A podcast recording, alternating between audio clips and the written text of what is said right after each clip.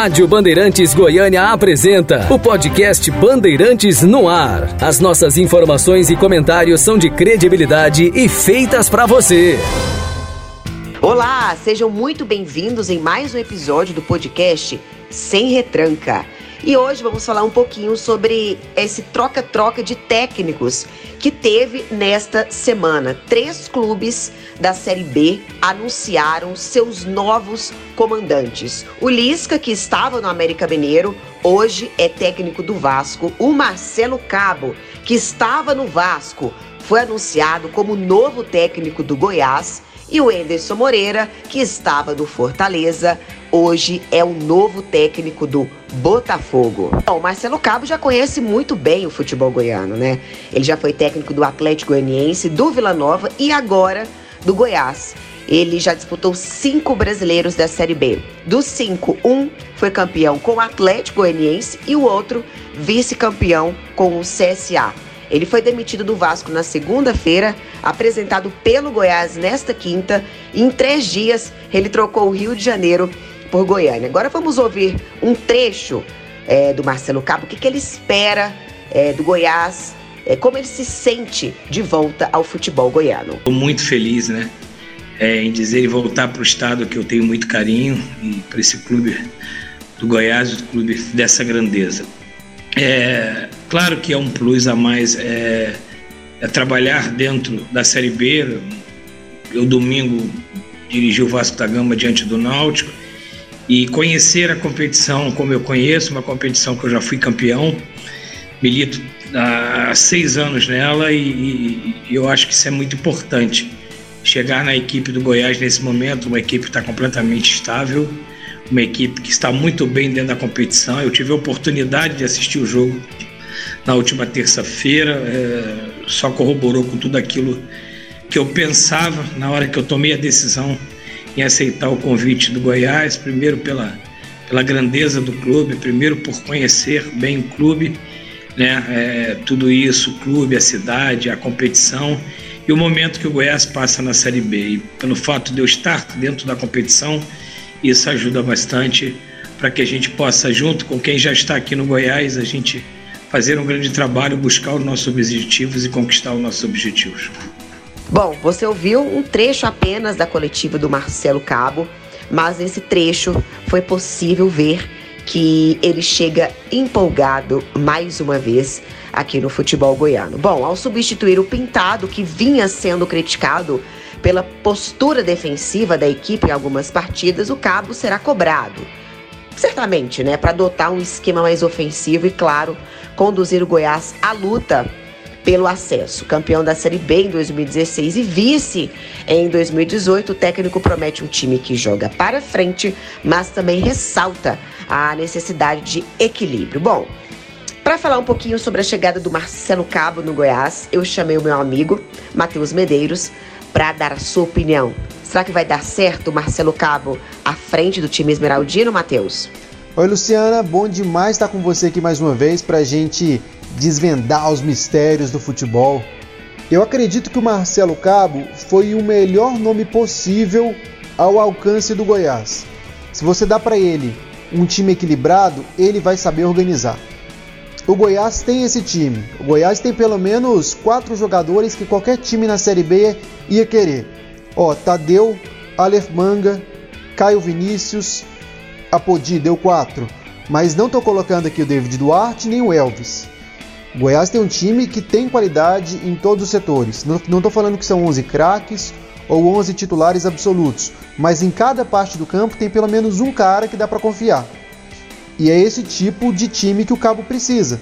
Um time estável, que consiga absorver suas ideias, um time que entenda um pouco do jogo taticamente. Então não vejo necessidade desesperada de contratar mais jogadores, porque agora tem um técnico que vai saber mexer no time de acordo com as necessidades de cada jogo. É, e o Marcelo Cabo, só para relembrar é, a passagem dele pelo Vasco, ele foi contratado no início da temporada, né, com a missão de levar o time de São Januário de volta à elite do futebol brasileiro. Porém, após o início com resultados razoáveis, ele chegou a ficar invicto em 11 jogos entre estadual e Copa do Brasil, o time caiu de rendimento de forma vertiginosa. Agora eu vou falar um pouquinho do, do Lisca, né? O Lisca, novo técnico do Vasco, Lisca doido. Muitas pessoas sabem como o Lisca é uma pessoa muito enérgica, mas eu sempre defendo o Lisca, independente dele ser uma pessoa às vezes explosiva, é um técnico estudioso, é um técnico que entende de tática, não é um técnico que é, está em um time é, fazendo favor. Realmente a gente sabe que o Lisca doido já comandou inúmeros clubes e ele entende sim de bola. E para você, Matheus, você acha que o Lisca vai dar certo no Vasco? 3, 2, 1 gravando. Oi, Luciana, bom demais estar com você aqui mais uma vez para a gente desvendar os mistérios do futebol. Olha, o Vasco fez a contratação do técnico mais cobiçado do momento. Já tinha muito time querendo Lisca e até esperando o próprio técnico cair para fazer alguma proposta. Inclusive, eu acredito que se o Lisca tivesse esperado mais, pegava uma vaga até na Série A nesse próximo mês, talvez até aqui em Goiânia. Mas a escolha pelo Vasco é melhor para o Vasco do que para ele. O Vasco agora tem alguém que pode confiar para tocar o futebol e o Lisca pega uma missão difícil, correndo o risco de voltar para um patamar mais baixo do que ele já conquistou. Eu acredito que o Vasco volta a ser um dos favoritos ao acesso e se fosse para apostar hoje, eu apostaria no Vasco campeão. Todos os trabalhos do Lisca são muito bons, sempre chamou muita atenção não por ser louco, mas por absorver a causa e as ambições de cada time que ele comanda. Desde que ele assumiu o Ceará, ele vem chamando muita atenção no Brasil inteiro. A proatividade dele é o que, é o que qualquer time quer. Somando a isso, é um técnico que entende muito de futebol, entende muito o que é está fazendo. E para tirar a qualidade de um time mediano, eu acredito que ele é o melhor do momento. E eu já disse algumas vezes, se o Lisca fosse argentino e se chamasse É Loco Lisca, todos os times da Série A estariam querendo ele. Que que é isso, hein, Matheus? É? Mandou muito bem, amigo. Muito obrigada pela sua participação aqui no podcast Sem Retranca. E antes da gente encerrar mais um episódio, eu não posso deixar de ouvir pelo menos uma opinião sobre a chegada do Enderson Moreira no Botafogo. Enderson Moreira saiu do, do Fortaleza, assume o time carioca. Para mim foi uma surpresa. Eu jamais, jamais imaginei que o Ederson Moreira fosse técnico do Botafogo a essa altura é, da temporada. Né? E é por isso que eu chamei meu colega Leonardo Baran, que mora no Rio de Janeiro, pode falar um pouquinho mais sobre essa contratação. E aí, Baran, o que, que você achou dessa contratação? Luciana, eu acho que mais importante do que falar da chegada do Enderson ao Botafogo é falar de como é que o Botafogo e os principais clubes do Brasil traçam perfil para contratar um novo treinador. Eu tenho a impressão, na maioria das vezes, que o clube faz o seguinte: ele está sem técnico, então ele tem um cargo vazio de treinador. E procura no mercado qualquer profissional que tenha uma carteira de treinador para ocupar aquele cargo.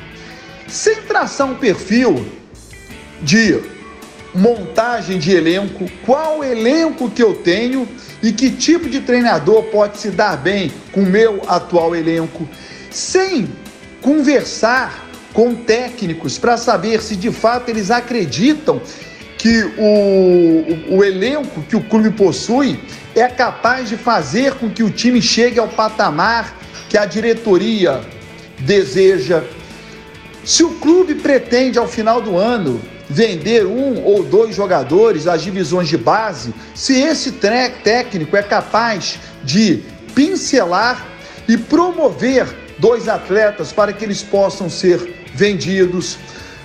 Uma entrevista de emprego, como outra qualquer, e que é comum e recorrente no nosso dia a dia, parece que às vezes não existe no cargo tão importante, talvez o mais importante dentro de um clube de futebol, que é o técnico. E eu não percebo isso em alguns clubes, muito menos no Botafogo, que no ano passado trocou várias vezes de treinador com perfis completamente diferentes. Em relação ao Enderson, não me parece ser um técnico capaz de promover uma mudança brusca no Botafogo, uma melhora de nível no rendimento da equipe, a ponto de fazer com que o Botafogo, que está no meio para baixo da tabela na Série B, possa terminar a competição lá no alto. Acho que a situação do Botafogo é bem delicada. É, Baran, acho que você usou o adjetivo certo. A situação é muito delicada. E o Botafogo está em baixa, né? Depois de iniciar a Série B com um empate, duas vitórias, o time carioca caiu de produção e somou apenas um ponto nas últimas quatro partidas. A má fase vem desde a terceira rodada e a distância para a zona do rebaixamento chegou em apenas três pontos, enquanto a diferença para o G4 já chega aos 10. A situação ruim fez o time apostar no Enderson Moreira. Eu jamais imaginei isso. Será, será que vai dar certo? A gente não sabe, vamos ter que esperar para ver. Bom, Barã, muito obrigada pela sua participação e chega ao fim mais um episódio do podcast Sem Retranca. E a gente volta na semana que vem. Um beijo, tchau! Você acompanhou mais um episódio do podcast Bandeirantes no Ar.